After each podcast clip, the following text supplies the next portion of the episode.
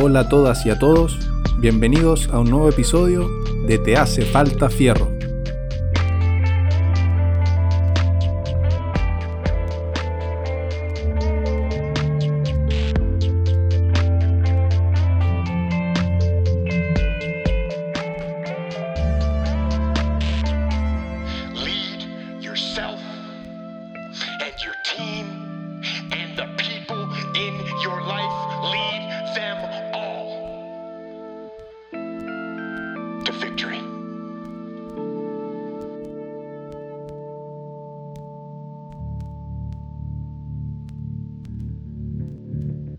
Hola, buenas noches. Bienvenidos a un nuevo episodio de Te hace falta fierro. Yo soy Aníbal Fierro, tu host de este hermoso podcast. Ya llevamos más de 10 episodios grabados. Muchas gracias a todos los que nos han escuchado. Y hoy día tenemos otro episodio de nutrición. Estoy hoy día acompañado por Tamara Armstrong, ella es nutricionista. ¿Cómo estáis, Tami? Hola, Aníbal, bien, ¿y tú? Bien, súper bien. Eh, hoy día tenemos en este episodio hartos temas para conversar. Eh, no lo quisimos hacer tan eh, como pauteado y hicimos un experimento, pusimos una casilla de preguntas ahí en Instagram, arroba te hace falta fierro. Y eh, ustedes hicieron las preguntas para este episodio. Nosotros también planteamos unos temas como para conversar. Eh, pero mayoritariamente son ustedes los que pautearon este episodio, así que ojalá les guste.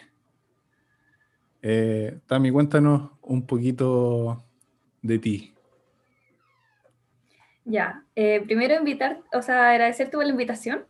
Dale. Eh, a mí me encanta hablar y me encantan estos espacios, así que súper agradecida. Eh, bueno, yo soy, me llamo Tamara, pero la verdad es que nadie me dice Tamara, ni siquiera mis pacientes, ni mis profes de la UNA. Eh, soy nutricionista, hice un diplomado en nutrición deportiva, ahora estoy cursando mi magíster en nutrición vegetariana. Tengo muchos cursos y certificaciones más pequeñas o de menor escala. Eh, Estoy esperando que se acabe la cuarentena para poder hacer el práctico de la certificación como nivel ISAC 2, que es en el fondo, en palabras simples, una certificación que sé tomar las medidas propias de la evaluación de deporte. Em, ¿Qué más? Eh, bueno, soy escaladora, hago harto deporte, me muevo harto en bici también. Tengo una página de, de ecotips, como de tips de vida sustentable. Intento mezclar eso un poco con la nutrición y hice una charla de nutrición consecuente con el medio ambiente. Em, y eso, creo que eso, en resumen. Filete. Pasemos entonces, aprovechando que, que te estáis presentando, a las preguntas de, de todos los episodios que hacemos. Y la primera es, Tami, ¿cuál es tu trago favorito? Ya, es una pregunta súper difícil, la verdad, porque me gustan mucho los tragos preparados. Ya. No tomo muy seguido, pero me gusta, no sé, no, no me podría... Quizás el Aperol. El Aperol, los mojitos. De repente una clásica michelada que nunca falla, con sal y merquén, sí. no Nunca falla. Muy bien, Sally Merken, como debe ser. Sí. Ahora, michelada, porque mi hermana le echa eh, salsa inglesa. Ah, no, yo soy más de como el merquén en la orilla y, y no tanto picante. Ya. Sí, no. de hecho, y siempre elijo cerveza suavecita. No podría tomarme una michelada con una cerveza artesanal, por ejemplo. Ah, no, Como que me tomo unas que son más estándar. perfecto. Eh, y la segunda pregunta es que nos des una recomendación de algún contenido que hayas consumido en el último tiempo eh, para la gente que nos está esc- escuchando. A ver, em, en este último, último tiempo, la verdad es que como he estado más metida en la página de, de Ecotips, he estado leyendo más libros en relación como ecología, permacultura, cosas así. Pero libros que como que recomiendo para la vida, o libros que, que por lo menos a mí fueron muy, muy buena lectura, fue el que no es tan conocido, eh, El mono desnudo, de Desmond Morris em, que, que muestra al humano y lo describe de la misma forma que él describe otras especies de animales. Entonces como que te hace ver al humano desde una forma, una perspectiva distinta. Eh, ese sería como el menos conocido. Y hay otros que ya, que igual me he leído que son un clásico y de animales a dioses o eh, Sapiens. Y El hombre en busca de sentido, que también fueron libros que me leí en su momento y fueron bastante buenos. Buenísimo. Sí. El hombre en busca de sentido es mi siguiente libro a leer. Está en mi lista ahí. Sí, es muy bueno. Perfecto. El autor es bastante... eh, transmite bien el conocimiento. Mm, Bacán. Oye, Dami, y último, deja tus redes sociales, también lo vamos a hacer al final del episodio, pero ahora para que la gente, si nos está escuchando, que aprovecha el tiro ahí de meterse a Instagram, a no ser que vaya manejando, eh, para que te busquen. po. Em, mi Instagram de nutricionista, que es el que más tiendo a mover por temas de tiempo, em, es nutri.tammyarmstrong, que bebé es muy raro, pero se escribe como brazo fuerte en inglés. Armstrong. Ya, Y la página de Ecotips es lo mismo, pero dice Ecotips. Ecotips.tamiam. ya, perfecto. Entonces, arroba nutri.tammyarmstrong y arroba ecotips.tammyarmstrong. Tamiam. Sí. Perfecto. Bacán. Pasemos entonces al desarrollo de este episodio y eh, conversemos un poco. Pues cuéntanos eh, a qué te estáis dedicando o, o como qué enfoque le estáis dando a tu práctica clínica como nutricionista, como algo en que te sentís en especial o te vas acomodando a las necesidades de cada paciente, recibís solo pacientes como plant-based o de todo tipo. Ya. em, lo que más veo ahora son personas eh, deportistas o físicamente activas que además tienen una dieta vegetariana, pero no soy excluyente. O sea, mm, igual atiendo a pacientes omnívoros y atiendo gente sedentaria también. Ya. Esos son mis dos fuertes, porque en el fondo yo soy diplomada en nutrición deportiva y ahora estoy haciendo mi magíster en vegetarianismo. Eh, pero la verdad es que la nutrición en mí ha pasado por muchos roles, o sea, muchas facetas. Eh, pero sí salí de la U, o sea, nutrición fue mi primera, mi primera opción. Es un poco como lo que determinó mi, mi vocación. Pero em, ha ido mutando. Últimamente estoy más metida como con la nutrición consecuente con el medio ambiente, me certifiqué, tuve una certificación internacional de psicología de la alimentación. Entonces, como que mis dos fuertes, vegetarianismo y deporte, pero igual tengo ahí un par de picoteos en otras áreas también. Mm. Sí. Suele pasar, eh, a veces las áreas donde uno se puede meter, especialmente en salud, eh, son muy atractivas, entonces uno está como full metido con una y empieza a leer y se da cuenta que hay otras interesantes también. Es que está todo conectado. Sí, pues. Entonces, Todo, todo conectado. Es todo mucho más complejo de lo que, de lo que pensamos. así es. Bueno, y actualmente estoy con mi consulta privada, por el momento solo eso, porque la verdad es que con el magíster no me da mucho más el tiempo. Trabajé un tiempo en salud pública también, eh, y hago un par de cosas aparte, por ejemplo, estoy en una fundación que se llama Red Verde Salud, por si igual le quieren buscar en, en Instagram, que busca un poco la sustentabilidad para los profesionales del área de la salud. Eh, y bueno, más, más cosas, pero ese es como lo, lo principal, finalmente mi consulta privada. Ya. Oye, ¿y qué es lo que más frecuente en tu consulta? ¿Baja de peso? eh, ¿Aumento de masa o balanceado?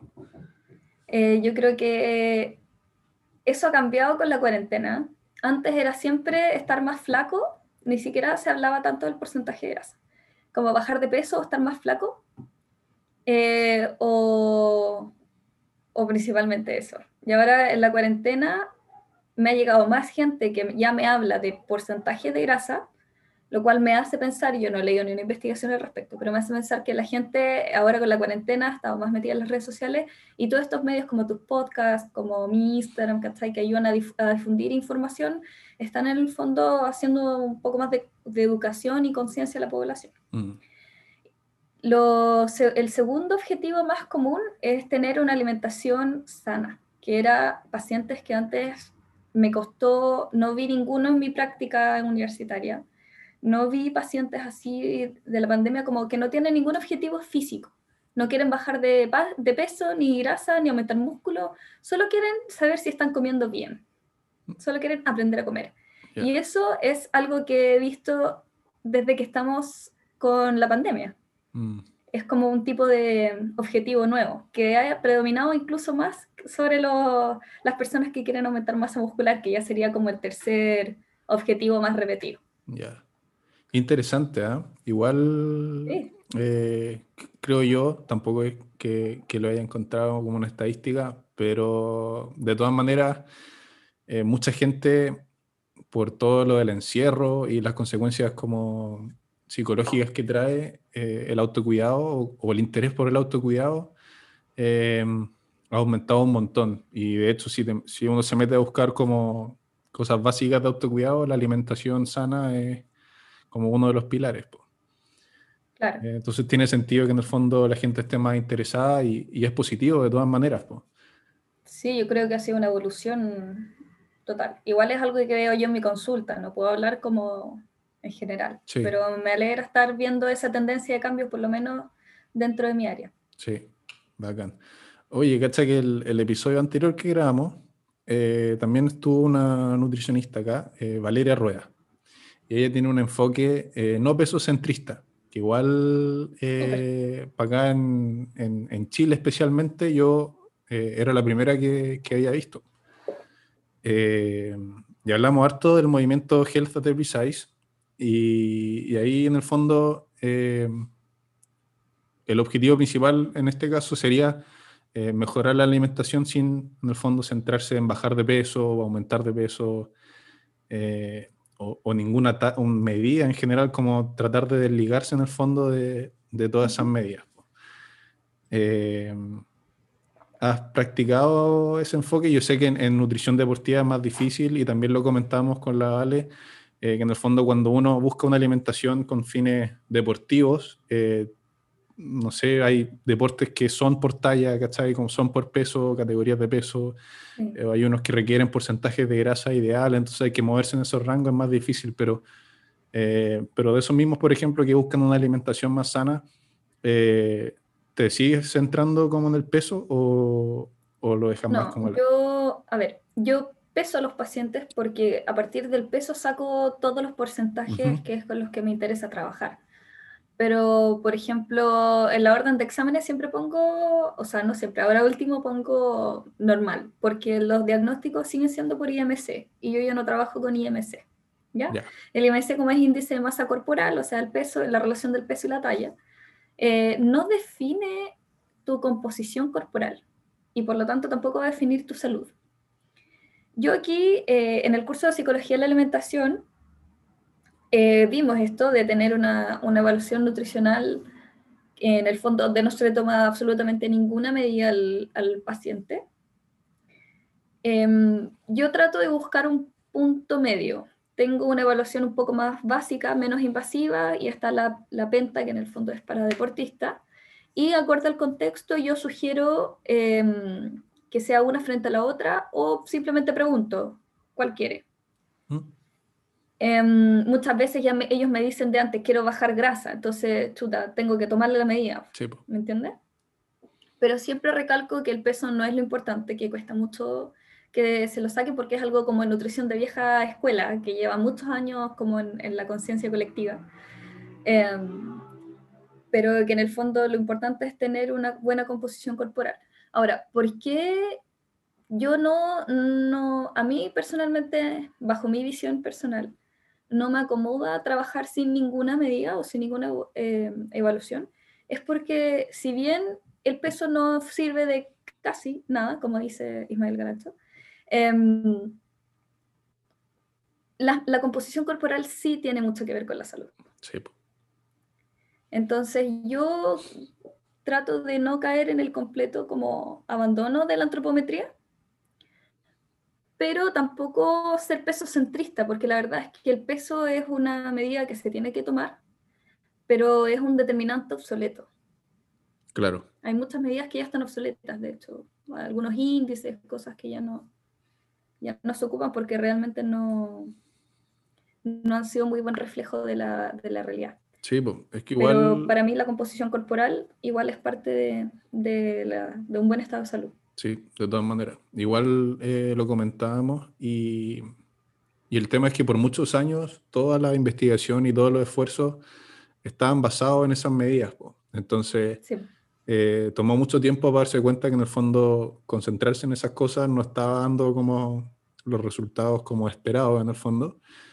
Y entonces ahora estamos, encuentro yo que, que el, el cuerpo de evidencia está en, en este como limbo entre como, ya, ¿qué hacemos con el, con el peso? Como que lo usamos, no lo usamos, eh, pero, pero creo que todo tiene su, su lugar. Eh, como en el entrenamiento, y lo dije en el primer episodio, como no se puede evaluar lo que no se ha medido. Eh, Claro. entonces, eh, sí o sí necesitamos una manera en el fondo de objetivar eh, el progreso que se está haciendo, independiente del objetivo que, que sea, ¿cachai? Claro. Aún así, em, en el tema de, de como las medidas propiamente tal, igual hay formas de medir eh, de forma cualitativa y no cuantitativa. Hay test eh, como de percepción de la alimentación, la relación con la alimentación, eh, la ingesta de calorías, sin, sin la necesidad de tener los números propiamente tal. Claro. ¿cachai? Sí. Entonces igual ahí está la consulta nutricional donde no se toma ninguna medida, tampoco es que no, que no sirva, sino que tiene un, un método de evaluación distinto. Sí. Eh, un ejemplo, o sea, una anécdota en verdad, que leí hace poco, era un doctor que le preguntaban en el fondo, eh, ah, porque en, en Europa y Estados Unidos todo esto del, del fat shaming ha estado como demasiado en debate y, y la gente está muy reactiva. Eh, y le pre- preguntaban a un doctor como que qué hacía si, por ejemplo, una paciente o un paciente no quería pesarse. Y tenía que en el fondo anotar ahí el peso, la talla, obviamente. Eh, y él le decía que, que, por ejemplo, si no había necesidad de pesarlo, no lo hacía nomás. Claro, Eh, pero, por ejemplo, hay ciertos tratamientos que se ajustan según el peso. En ese caso, hay que explicarle en el fondo al paciente que hay una necesidad de hacerlo, pero que no es necesario que él sepa eh, o que sea como, por ejemplo, que se pese y que no vea en el fondo el número en la, en la balanza. Y, bueno, em, eso la verdad es que eh, se hace, yo, o a mí de repente me dicen como, oye, yo no quiero saber mi peso, vale, no hay problema, lo sacamos, em, o, o de repente, no sé, como me da demasiado miedo que me tomes un pliegue, el hecho de saber que tengo grasa ahí me genera me- inestabilidad, y yo, ok, no tomamos los pliegues, ¿cachai? En el fondo es, es todo un poco más adaptado al contexto. sí, po. Sí. Me, me pareció... sí, yo siempre me cuestionaba eso, nomás. porque en nutrición clínica dentro del hospital muchas veces el paciente está postrado y no puedes tomar las medidas. Claro. O tienes que ocupar una talla estimada de hace tres años y el peso que fue hace cinco, que está anotado en una ficha de una vez que estuve internado en otra vez. Entonces, eh, se sacan muchos estimados y todo, y siempre se, se trata de sacar, no sé, una fórmula para estimar el peso con la altura rodilla, con esto, con esto otro. Y, y son fórmulas que tienen rangos de error de, no sé, en 11, 14 kilos, ¿cachai? Entonces de repente pienso como, ¿por qué simplemente? ¿Por qué tiene que, tenemos que tener siempre una medida al punto de tener una medida con un rango de error de 14 kilos, ¿cachai? Mm, En vez de trabajar netamente lo cualitativo, que yo creo que igual es viable. sí. Solo que quizás dentro de mi consulta, porque igual yo, yo veo deporte, por lo general tomar las medidas es más beneficioso, pero no es obligación. Sí, po. ¿cachai? Sí. Tami, cuéntanos un poquito eh, de la alimentación plant-based. eh, ¿Qué te motivó en el fondo? Ya nos hablaste un poco que, que estás bien metida en todo lo que es sustentabilidad, medio ambiente. Me imagino que va por ahí, pero si hay algo más eh, o alguna historia, si podéis contar. Sí. Em, mira, yo me hice vegetariana, me parece que el segundo año de U, no me acuerdo. Y, y yo era de las personas que antes de, de meterme a nutrición decía como, bueno, si eres vegetariano, no vas a tener proteína y vas a quedar tonto. sí, ese nivel. Entonces, me faltaba mucha, mucha educación. Eh, que en la U me empezó a picar el bichito, porque de repente era como, no sé, ya vemos dietas, no sé, la mejor para riesgo cardiovascular y es la mediterránea, y la mediterránea tiene carnes rojas dos veces al mes. Y es como, pero stop, se supone que como que había que, que comerla. Entonces, fue, ah, entonces ya no es tan obligación, pero ninguno de mis profes era vegetariano. Em, entonces empecé como a investigar como por mi lado. Empecé, ahí me empezó a picar el bichito cuando fue como, ah, stop, esto no era un dogma, no era, no era dogmático, como que tenía que comer carne, ahora es opcional. Como que ni siquiera me había dado ese espacio para pensarlo. Em, después empecé con un poco de esto que ahora tiene nombre, pero hace en esos años no, tiene nombre, no tenía nombre y según yo yo estaba como volviéndome loca nomás, pero es eco-ansiedad empecé a urgirme em, por todo lo que tenga que ver como con sustentabilidad. Así como que no era capaz de comprar algo que no viniera en envase reciclable porque no me dejaba dormir en las noches. Y eso empezó a pasarse un poco como al tema de la nutrición. Ahora, soy mucho más flexible porque ya han pasado muchos años. Yo llevo, no sé, seis, creo que son como seis años siendo vegetariana y reciclando, ando por ahí. Um, y ahora, claro, ahora soy mucho más relajada y he podido regular un poco eso.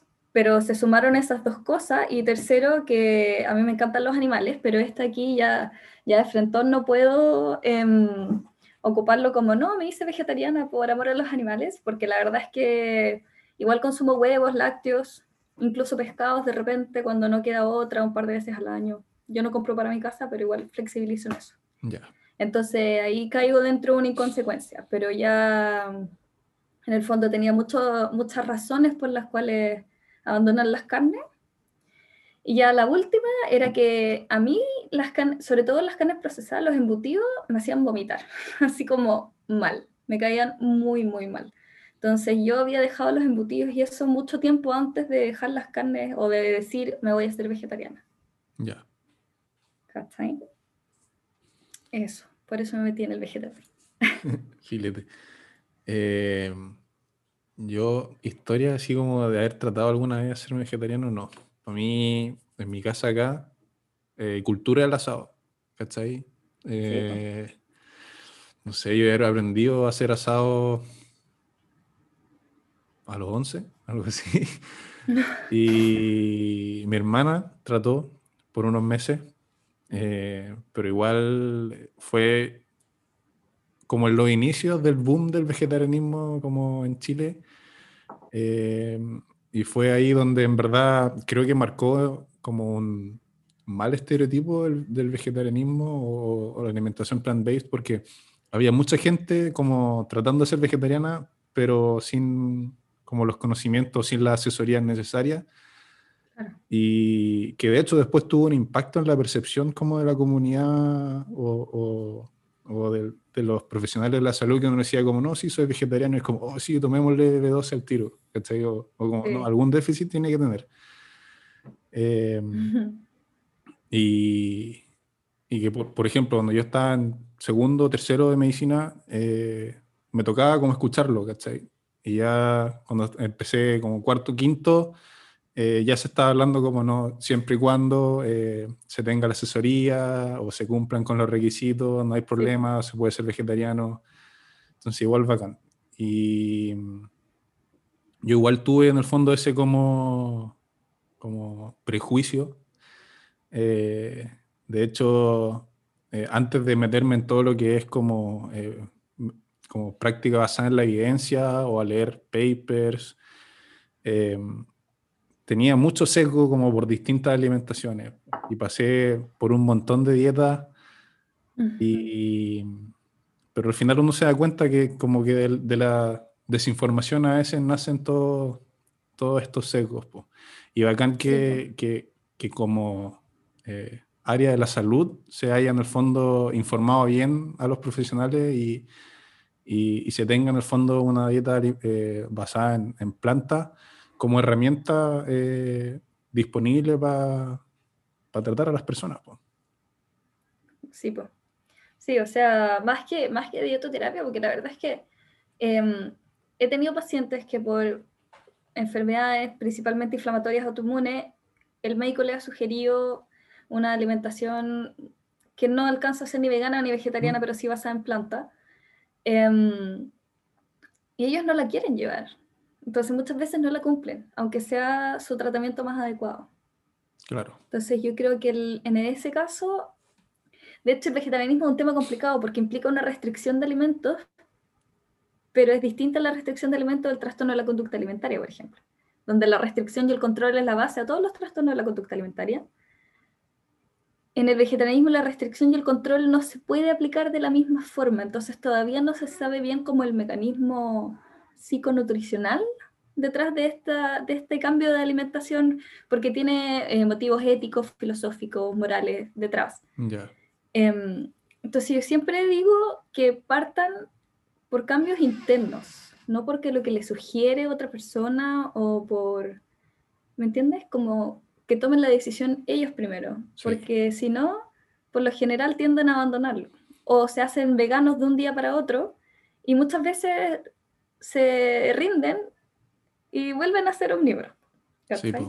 Sí, de hecho, qué bueno que lo dijiste porque también lo, lo he dicho, más ligado en el fondo eh, a cuando la gente busca cambios físicos por como aprobación o motivaciones externas.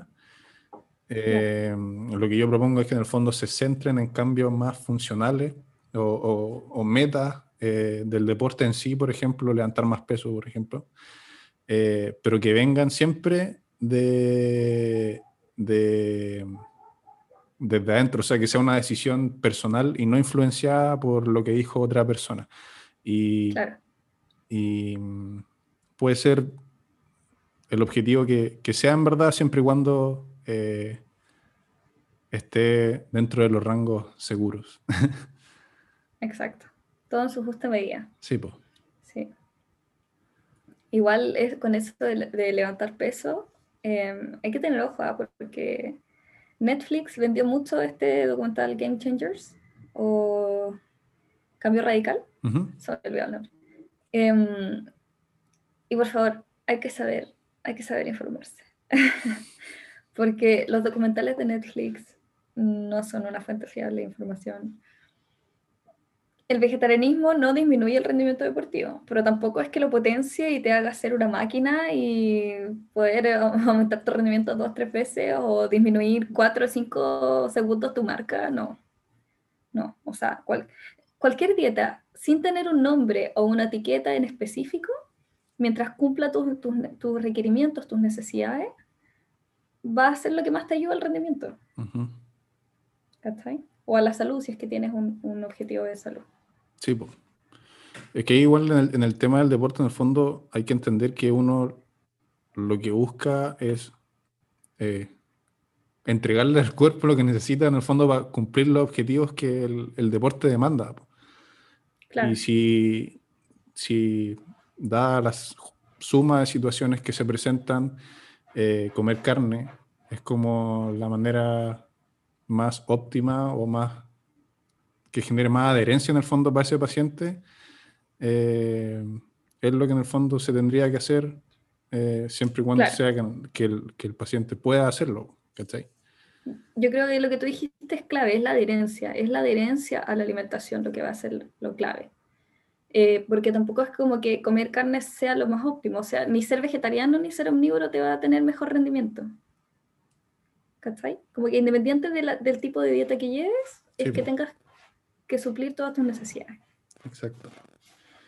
Oye, a propósito de eso, eh, vi un post hoy día, se me olvidó la página, eh, pero era una PhD en nutrición que decía eh, que el problema actual, o sea, no es que tengamos un problema de que la gente no puede bajar de peso, sino que la gente no es capaz de mantener la baja de peso o mantener el peso que bajó.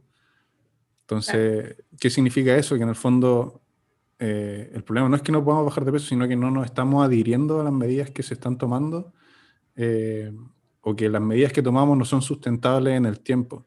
Y ahí volvemos al tema de las dietas que son muy restrictivas o, cuando eh, accedemos a estos cambios demasiado drásticos en nuestra forma de, alimentarnos, no son sustentables. Claro no, son, no se mantienen en el tiempo, si finalmente es eso. Sí. Sí, por eso es importante llevar un, plan, por eso es importante no tener etiquetas en la nutrición, no llevar, es que yo llevo la dieta de la luna, es que yo llevo la dieta keto, es que yo llevo la dieta no sé qué. Mm. Porque finalmente, no sé, yo en la consulta lo que trato de hacer es que cambiarles lo menos posible la alimentación a esa persona. Sí, pues en los horarios que ella comía, eh, la estructura de alimentación que a él le gustaba, eh, no sé, ¿cachai? Como para que en el fondo pueda mantener ese plan. Claro. O de repente hay personas que, no sé, que vienen acostumbradas a que el PF le hace el plan de alimentación. O sea, le hace una dieta, un ejemplo de minuta realmente, no hace un plan.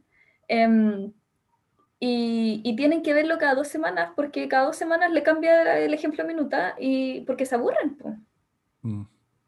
¿cachai? Entonces yo no necesito estar haciendo ajustes todos los meses en los planes de alimentación porque mi idea es justamente esa, que no vayan variando a cada rato su alimentación, o sea, a grandes rasgos, ¿cachai? Sí variar los alimentos, pero a grandes rasgos porque me interesa que ellos el día de mañana sean independientes de mí.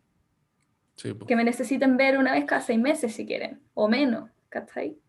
Pero que no dependan de que la Nutri les ajuste el plan, porque mi idea es poder hacerle un plan que les sea a ellos lo más llevadero posible, que no sea un esfuerzo, no sea una cosa tediosa. Sí.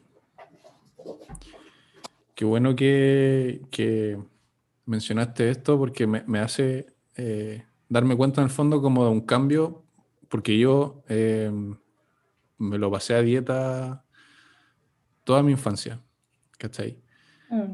Y, y nutricionista muchos nutricionistas por los que pasé, me daban en el fondo eh, una minuta o una pauta de dos o tres opciones, eh, pero nunca me enseñaron en el fondo eh, cómo lidiar con o cómo alimentarme correctamente. Siempre fue basado en la restricción. Y desarrollé todo un tema de, de como ansiedad con la comida, ¿cachai?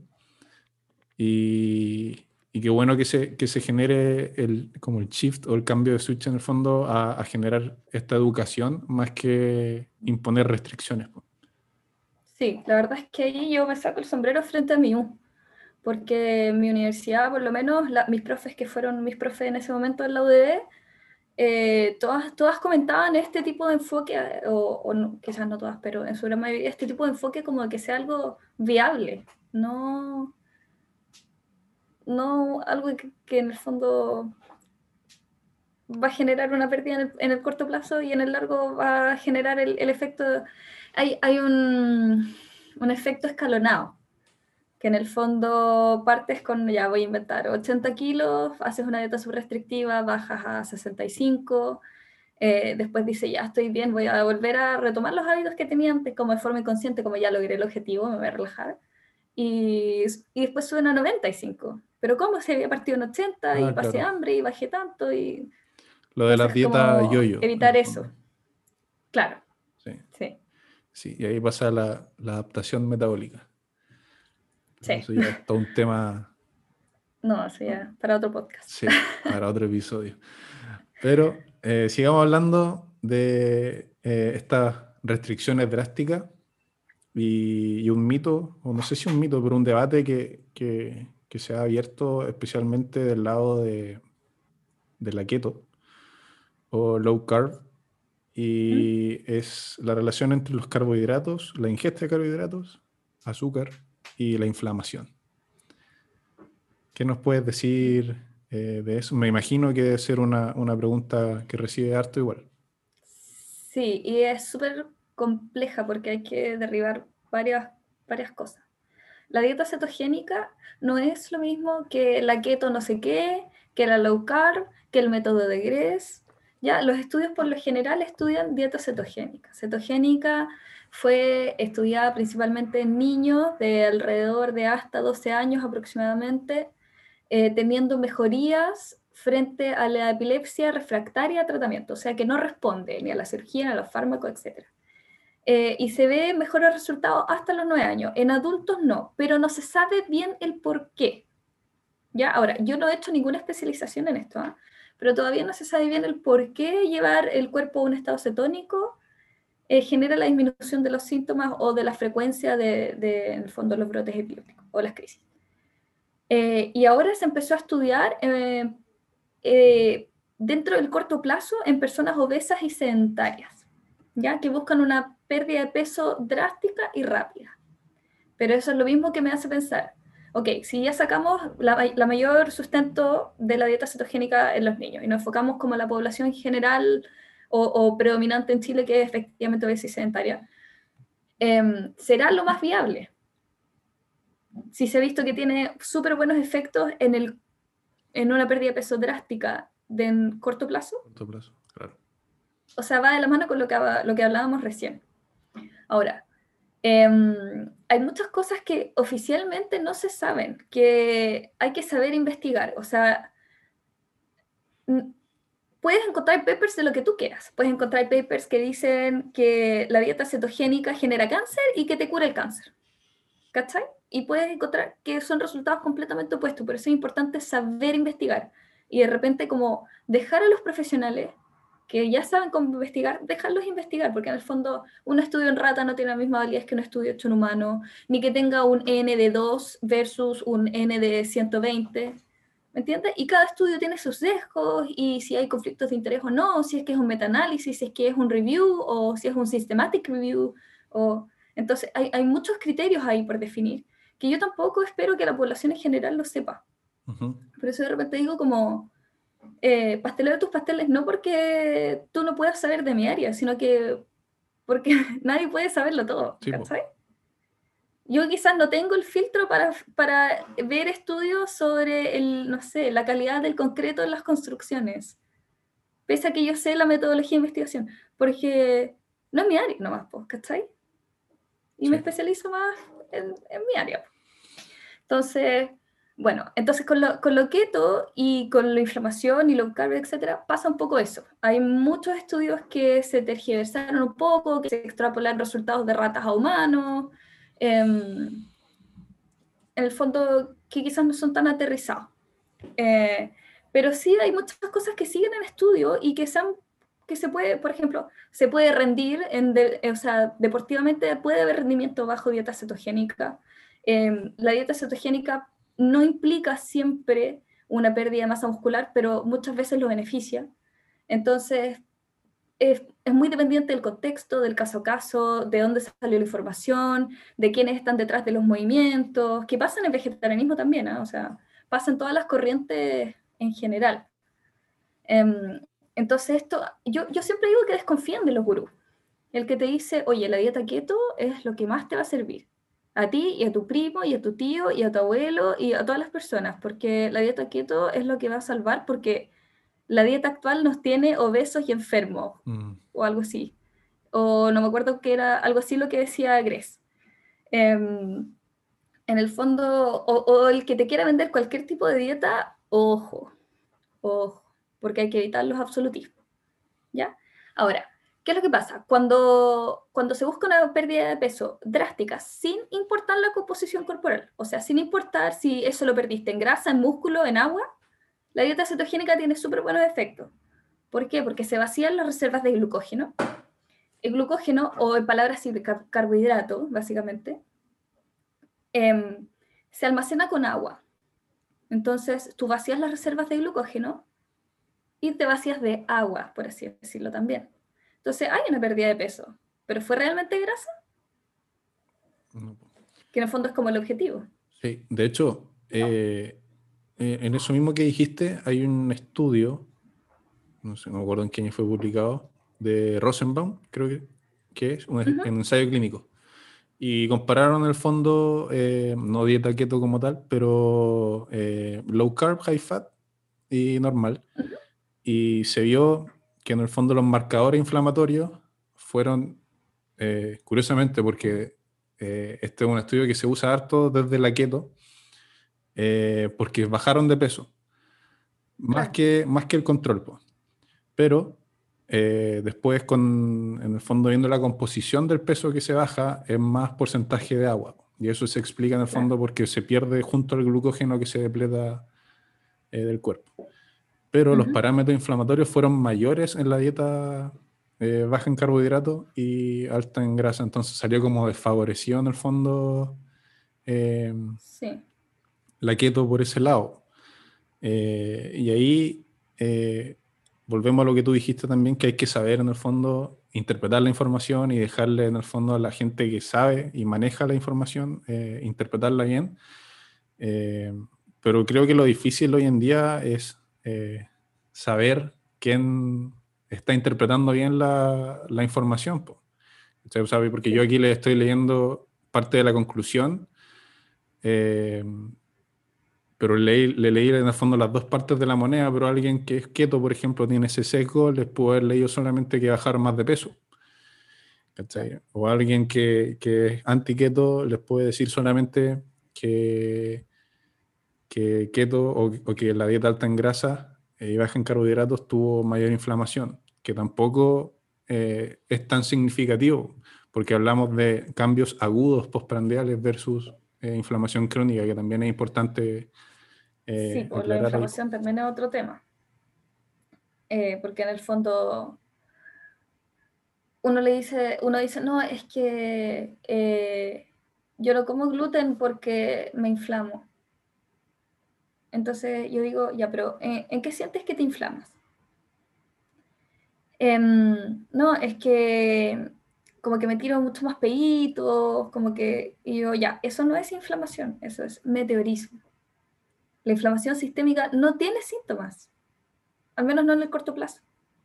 A menos que tú vayas y te tomes los biomarcadores de los que tú me hablabas y se vean en un ensayo clínico.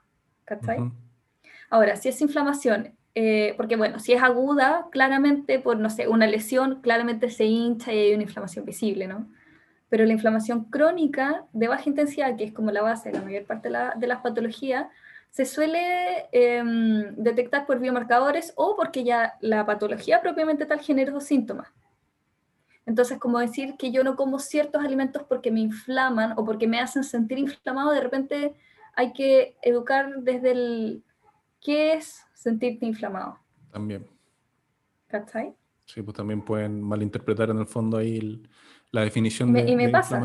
O sea, yo dejé una vez un box de preguntas sobre qué entendían sobre inflamación y habían un par de personas que respondieron efectivamente que finalmente son personas que igual están metidas en el área de la salud, pero la mayor parte de las personas respondió que era que le hacía tener más gases o meteorismo o distensión abdominal, ¿cachai? Entonces, de repente igual cuando uno hace el traspaso de información, me pasa porque hay mucho gurú de, sobre todo con la dieta como sin gluten, hay mucho gurú que habla siempre de inflamación, inflamación, inflamación, y no siempre aclaran los conceptos, entonces se tienden a mezclar estas cosas. Claro. Cacha que yo tuve la, la oportunidad de ir al, primer seminario keto que se hizo en Santiago, ¿Mm? el 2019, creo. Eh, me invitaron. Y el sesgo que hay, eh, como a la, manera de, entregar la información, es, es, cuático. Y obviamente ahí hay un tema de marketing detrás y es esperable encontrar ese nivel de sesgo si uno está yendo a literalmente el primer seminario como quieto del país. Eh, pero creo que lo importante es evaluar el cuerpo de evidencia más que como los estudios por, por separado. porque como tú dijiste, A, el estudio A dice una cosa y el estudio B dice lo contrario. Claro. Eh, y ahí hay que tener más en claro, en el fondo, la jerarquía de la evidencia y, cómo interpretar cada una, que quizás eh, igual lo tengo anotado como una idea, como hacer como una introducción básica en el fondo de la jerarquía. Eh, claro, podría hablar ahí quizás con alguien que se dedique a investigación. Sí, pues. y eh, no quedarse con la conclusión nomás, pues, que también me pasa harto, especialmente con... Leer la metodología. Sí. como con compañeros o, que van más abajo, más arriba, que como que eh, se quedan solamente con conclusiones y, a veces no, no, es tan así. Hay que ver la metodología y, qué tan representativas son esas conclusiones también. Claro. Siguiente tema. Eh, otro mito, también del lado de, de los low carb, que para mí yo igual estoy medio secado, o sea, no en contra de low carb, sino que los absolutismos que vienen de, de por ahí. Eh, eh, la adicción al azúcar. Eh, hmm. También es, es, un tema que se saca harto a la conversación y, y, llama la atención porque no, no he visto reportajes mostrando gente inyectándose azúcar. Ya mira, esto de que dicen que el azúcar también es una droga igual de adictiva de la cocaína, yo realmente pienso, seguimos una vez más educando desde el terror, o sea, desde lo negativo. O sea, lo mismo que tú contabas del fat shaming, ahora es desde el azúcar.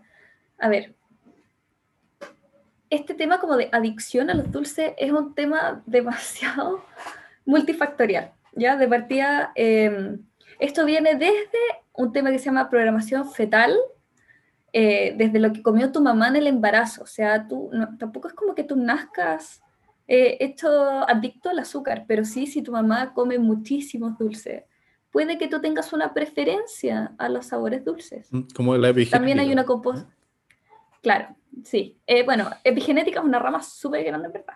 Yo he estudiado más como de nutrigenética y nutrigenómica, que en el fondo uno es cómo los genes afectan la nutrición y cómo la nutrición afecta a los genes, como bidireccional, ¿cachai? Em, entonces, eso va a programar, por ejemplo, tu, tu, preferencia por ciertos sabores, pero también, por genética, puede ser la composición de tus papilas gustativas, que te hagan preferir ciertos sabores frente a otros. Hay gente que no le motiva nada a lo salado, pero lo dulce lo vuelve loco. Y hay gente para el otro lado, que no le motiva nada lo dulce, pero los chatarra como de, de hamburguesas, papas fritas, salados, sí los vuelve locos. ¿Ya? Entonces, en el fondo, eh, ¿quién es el adicto? ¿Por qué la adicción es solo el azúcar y no a, no sé, las grasas saturadas, por inventarte algo? ¿Cachai? Entonces, yo creo que igual de repente hay un poco de prejuicio frente a eso. A ver, no creo que el azúcar sea el origen de todos los problemas. El problema es el exceso de azúcar. ¿Me entiendes? Entonces, de nuevo, alejémonos de los, de los absolutismos.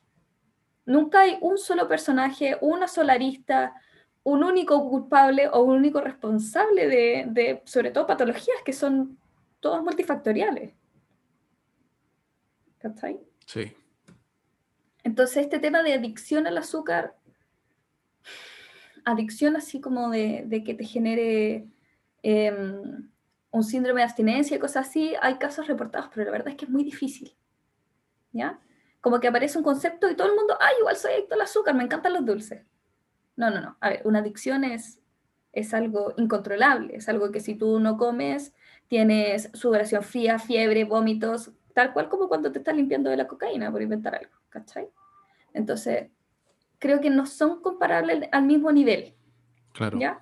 Esto no significa que haya de rienda libre al azúcar, total, total, en verdad no existe la adicción, no sé qué, y, no es así, porque además va de la mano con todo el tema de la alimentación emocional, que también es súper castigada. No, es que yo no puedo comer ahora porque yo ahora tengo hambre emocional, no es hambre fisiológica. Entonces no puedo comer ahora, no debería porque voy a comer calorías extras que en verdad no necesito, mi cuerpo no me las está pidiendo y no estoy comiendo con hambre, bla, bla, bla, bla, bla. Y, y de nuevo, hay todo un espectro del comer emocional se divide en cinco grandes niveles, pero cada uno tiene subniveles, donde hasta el nivel 3 puede no ser problemático. Y de hecho es una herramienta de sociabilización y significa que es una herramienta de evolución como la especie gregaria que somos. Ujú. ¿cachai? Entonces, de repente esto como de no comas si no tienes hambre fisiológica, es como que además cuando la persona finalmente sucumbe a esta hambre emocional de los primeros niveles no problemáticos, come sin hambre y come con culpa, po, Claro. ¿cachai? Entonces, de nuevo, educamos desde el terror, desde el siéntete mal, desde los latigazos, desde la culpa, desde de pégate con una piedra en el pecho porque no comiste con hambre, po. ¿Para qué te comiste el postre si no tenías hambre? Si te, con el plato de fondo ya eh, se te tuvo que haber quitado el hambre, pues. Sí. ¿Cachai? Entonces, bueno, me, fu- me fui por las ramas para variar, Mm. pero en el fondo el- el- la, la adicción del azúcar yo creo que es un tema muy multifactorial y es interdisciplinario. Por lo general, eh, este, este tema como de ser adicto a los dulces tiene mucho que ver con ansiedad, emocionalidad, que yo por lo general les digo, oye, ¿y ahí viste un psicólogo? Porque de verdad, saquémonos el estigma de los psicólogos. También, pues. Ojalá todos nos terapiemos, porque venimos con muchas heridas de nuestros papás que tenían eh, vergüenza de ir al psicólogo. Mm. Entonces, en el fondo, y, y- y de repente cuando la comida, a ver, la alimentación emocional es problemática cuando es tu única vía de escape frente a las emociones, que es bien parecido a la adicción de las drogas. ¿Cachai? Sí, pues. Entonces, este, este tema de la adicción del azúcar generalmente no es una adicción con base vicio, o sea, con base viciosa biológica. Sí tiene una, un- un- una ayuda extra de la regulación neu- neuroendocrina, pero no es el principal determinante. Bajo mi visión y bajo mi conocimiento, y puedo estar equivocada, eh, es principalmente emocional o, o más bien psicológica, como demostración de otras cosas que hay detrás Claro. pero sáquense el estigma, o sea, no se sientan mal por tener hambre emocional, todos tenemos hambre emocional. Nuestra primera relación humana es con nuestra mamá a través del pecho, formamos el apego a través de la comida, a través de la leche. Entonces, ¿por qué es como negar nuestra naturaleza o nuestra, no sé? Sí, porque la alimentación es parte, es casi imposible, encuentro yo, como no tener una relación como emocional con la comida. Y tratar de, de eliminarla creo que hace más daño en el fondo que, Claro. que, que no, o sea, no que no, que- pero que, que tratar de que esa relación emocional sea controlada, porque obviamente si es en exceso, Claro. eh, también trae problemas. Claro, si yo entiendo en el fondo este rollo de- del no comer eh, si no tienes hambre, se refiere a que estamos muy sobrealimentados actualmente. Coincido, coincido. Pero eso no significa que tienes que castigar a la persona que come sin hambre. También, pues, ¿Cachai? sí. Es como está bien, no es necesario sobrealimentarse, pero tampoco es necesario eliminar la alimentación emocional. Mm. Sí. Y respecto al, al- a que el azúcar es 5 a 10 veces, creo que dice la típica frase, más adictiva que la cocaína. Eh, porque la gente dice, o, tú leís en redes sociales como, no, es que leí un estudio que dice que, que el azúcar eh, no sé cuántas veces más adictiva que, que la cocaína. Eh, no sé si tú has leído el estudio. No, ese en específico no. He leído eh, varios, en el fondo, reviews o metaanálisis de, de mm, psicología de la alimentación y de, por ejemplo, emocionalidad y la preferencia por el sabor dulce, eh, programación y, y en el fondo lo, lo que yo te había dicho, la programación fetal por los sabores dulces. Ya. Pero es así como un estudio que comparara la- el azúcar con la café, o sea, con la cocaína, mm, no realmente. Ya, po, es que ese es el tema, po, porque eh, hay, salió, no sé si fue primero en un artículo de una revista o de un diario algo así, un titular que decía, eh, el azúcar es, por decir un número, no me acuerdo, voy a inventar, 10 veces más adictiva que, que la cocaína, eh, según estudios. Entonces después empezaron a aparecer como, oye, el azúcar es más adictiva que la cocaína 10 veces, no sé. Leí un estudio que decía, y, y la gente fue a buscar el estudio, y resulta que era un estudio eh, en ratas. Porque obviamente- pasa eso. Sí, pues, obviamente no podemos hacer un estudio dándole cocaína a una persona y azúcar a la otra. Claro. Eh, entonces nunca, empíricamente, como ensayo clínico, nunca se va a poder saber porque no tenemos manera de darle droga a una persona eh, y que ese estudio sea en el fondo ético, o sea, como aprobado éticamente, pues, ¿cachai? Sí. Eh, entonces, eh, de nuevo, una conclusión que se saca de un estudio en ratas, que no es 100% extrapolable. O sea, para empezar, puede ser que tengamos ciertas similitudes como en estructuras anatómicas del cerebro, sistemas neuronales, puede ser, pero creo que... Ah, porque el resultado del estudio era que en el fondo eh, había una comida, tenía, eh, era como concentrado de, no sé qué azúcar, y la otra era eh, cocaína o heroína. probablemente. Sí. Y en el fondo lo que decía el estudio es que el ratón fue 10 veces más, con 10 veces mayor frecuencia al azúcar que a la droga. Pero eso no, no, quiere decir que fue porque estaba adicta. O sea, puede ser perfectamente que eh, puede ser que haya probado la droga y se dio cuenta que no tenía ningún aporte como... A ver, pero igual, igual eso genera un, un refuerzo negativo por la, por la sensación después de la droga, la caña, por así decirlo. También, pues. Mientras que el azúcar tiene solo refuerzo positivo. Y además está evolucionado para irse más hacia el azúcar porque es un alimento. Es un alimento, eso es lo que quería decir. Que en el fondo se nutre y en el fondo lo que le importa al animal instintivamente es sobrevivir. Es sobrevivir, pues entonces no va a ir algo que no le aporta eh, lo que necesita para vivir y obviamente se va a ir a, donde está la energía disponible. Claro. Entonces ahí hay, hay, que tener ojo y para que si ven a alguien que te cita el estudio, no es que lea un estudio, dile no leíste el estudio. Porque si hubiera leído el estudio completo, sabería yo tampoco lo leí. No, pero es distinto no leerlo y no decir nada a no leerlo y decir que lo leíste. Entonces ahí, eh, ojo de nuevo con la interpretación. Pensamiento crítico, siempre lo digo. Va a ser ya disco rayado. Cuestionen, cuestionenme a mí también. sí, cuestionense todo, todo, todo, todo. Pasemos, esos eran todos en verdad como los, debates, no sé si tú tenías algo como más frecuente que también te toque, harto. Mm, me parece que había una pregunta por ahí de saltarse el desayuno. Ya, sí, también una pregunta que tenemos, pero podemos pasar en el fondo por orden de las preguntas que, nos fueron haciendo. Ah, eh, vamos a responder las preguntas que nos hicieron a través de Instagram, eh, en arroba te hace falta fierro y arroba nutri.tammy Armstrong en Instagram. La primera, que es la, como la más eh, introductoria, eh, ¿es necesario contar calorías eh, para bajar de peso? ¿O es la única forma para bajar de peso? No, no. las calorías no son lo más importante, pero no significa que no importan nada, ¿ya? De nuevo, alejémonos de los extremos, no a los absolutismos. Em, el cuerpo no piensa en números, no anda contando las calorías. ¿ya? No es necesario que tú cuentes las calorías y peses la comida y estés contando cuántos gramos de esto estoy comiendo, etc. Em, porque si bien la teoría general dice que el balance energético es lo que genera un aumento una pérdida de peso, no es el único factor determinante. ¿Ya? O sea, ¿tiene que haber restricción calórica para que baje el porcentaje de grasa? Sí. ¿Puede ser esta leve?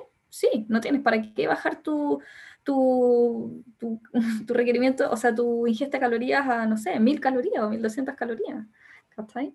Lo puedes hacer perfectamente con una dieta que de repente puede restringir, no sé, hasta un 10%, que es poquito, ¿cachai?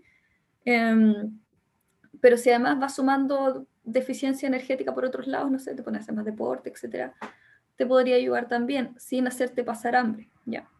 Eh, pero hay algunas veces donde este, este balance energético no es em, lo único fiable y sí es lo que genera mucho, sobre todo, eh, predisposición a los trastornos de la conducta alimentaria. Yo, yo hablo harto de trastorno de la conducta alimentaria porque está muy subdiagnosticado entre la población. O sea, hay estudios brutales en los que independiente del N, o sea, hay estudios de N de 5 y hay estudios de N de 90, y hay algunos en los que tienen un 90% de su muestra, independiente si la muestra fue 5 o 90, un 90% tiene factores de riesgo en la conducta alimentaria. Y hay muchos prejuicios asociados. Por ejemplo, una persona obesa no puede tener anorexia. Cuando una persona obesa puede estar con anorexia. ¿Me entiendes? Entonces, por eso me meto tanto en, esto, porque en el fondo hay que sacarse un poco de la cabeza eso, porque tenemos una cultura de la dieta que predispone constantemente a trastornar la conducta alimentaria y está súper relacionado con el tema del balance energético. Es que yo quiero saber cuántas calorías como porque las quiero contar, porque quiero saber si efectivamente estoy en déficit o no. Es que tampoco se puede saber exactamente cuántas son las que comes y tampoco se puede saber exactamente cuántas son las que gastas. Entonces, la teoría del balance energético es válida, pero tampoco es para que nos pongamos cuadrados y nos estresemos eh, contando nuestro gasto, contando nuestra ingesta, viendo si... Aparte que, como ya dije, los alimentos no son números y el cuerpo tampoco piensa en números. Entonces, ¿por qué pegarnos solamente en el lado cuantitativo si tenemos un lado gigante cualitativo? ¿Cachai? Entonces, ¿es necesario? No. ¿Puede ser una herramienta? Sí. ¿Necesaria? No. Personalmente yo dentro de la consulta trato de no dejar eh, el listado en gramos, a menos que como que el paciente de verdad ya le estresen las porciones y me diga, bueno, por favor déjame en gramos, ya. Em, tampoco digo como ya, te voy a hacer un plan de 1500 calorías, o te voy a hacer un plan de 2200 calorías, o te voy a hacer un plan de... No, no doy cuántos gramos de, de proteína tienen que comer al día, porque en el fondo yo ya sé que igual pese a que uno de números, iguales son conceptos abstractos. No se puede saber exactamente cuánto ingesta y no se sabe exactamente cuánto es el gasto. No hay que ser tan, tan cuadrados. Sí, y de hecho últimamente han aparecido muchas preguntas como, eh, no sé, eh, pero este, este alimento me exige más energía para ser digerido que la que me aporta, entonces me ayuda a dejar de peso. Y es como, no, no, no, a ver, la termogénesis inducida por dieta yo no me sé cuántos son los alimentos que, que, efectivamente toman más energía en gastar que en otros, porque la termogénesis inducida por dieta ni siquiera se sabe exactamente cuánto es, se ocupa un promedio. Mm, y varía entre persona y persona también. Varía persona a persona, varía de alimento a alimento, varía por la composición corporal, varía si es que tienes alguna patología, sobre todo gastrointestinal. Em, y si que hubiera diferencia, probablemente tampoco sea significativa. Sí, pues sí. La termogénesis por alimentación es como de los porcentajes más bajos en el fondo del, del gasto metabólico. Se ocupa en promedio 7,5%. Mm. Hay gente que más, hay gente que Hay que, hay que concentrarse, también eso es importante, como que eh, se ve mucho en moda hoy como eh, la gente antes de, de, irse por lo que más importa, o como las cosas que más contribuyen en el fondo a la baja de peso, o independiente, ya no vamos a decir baja de peso, pero eh, al objetivo se va como por los porcentajes más bajos, porque creen que lo que ya está arriba lo tienen como resuelto, y resulta que no, pues. O sea, eh, uno puede estar preguntando ya, pero ¿cuál es el, no sé, pues el brócoli quema más calorías que, que las que aporta? Claro. Eh, pero al final no importa si no, no, está en un déficit calórico. Sí, pues, sí. De repente es como, Mira, no lo sé, pero probablemente no importa. pero no es, la, no es la respuesta que esperan. Pero en el fondo, claro, se preocupan de lo macro. Es como, ya, es que, ¿qué suplemento de proteínas mejor? Porque este tiene los mismos gramos de proteínas, pero este tiene, no sé, 0,7 gramos de leucina, de leucina por scoop más que el otro. Claro. Y es como, ¿qué importa? Cómprate la más barata. Porque finalmente, a menos que seas un deportista de alto rendimiento, que ya está en la elite de la elite, que necesitáis bajar 0,7 segundos tu marca de los 200 metros planos, la verdad es que realmente no va a tener mucha diferencia si es que no te preocupáis primero de comer la cantidad de proteínas suficiente, porque hay gente, mira, hay tanta desinformación con el tema de las proteínas que entrenan dos veces por semana, toman suplementos de proteína. Toman un suplemento de proteína y no comen nada de proteína el resto del día. O, ¿cachai? Entonces, en el fondo, el suplemento va a ser una ayuda cuando ya no alcanzas a, cumplirlo por, por, por, por, dieta, ¿cachai? Entonces ahí de nuevo, se fijan siempre en lo pequeñito, hasta los gramos de leucina, em, sin preocuparse primero de comer suficiente proteína. Sí, y lo de la leucina también igual es más específico, pero eh, no importa como puedo comerme millones de gramos de leucina, pero si no tengo el resto de los aminoácidos esenciales, como que la síntesis de músculo no, no va a aumentar. Sí. No se y mueve. de hecho hay gente que se suplementa con leucina por separado.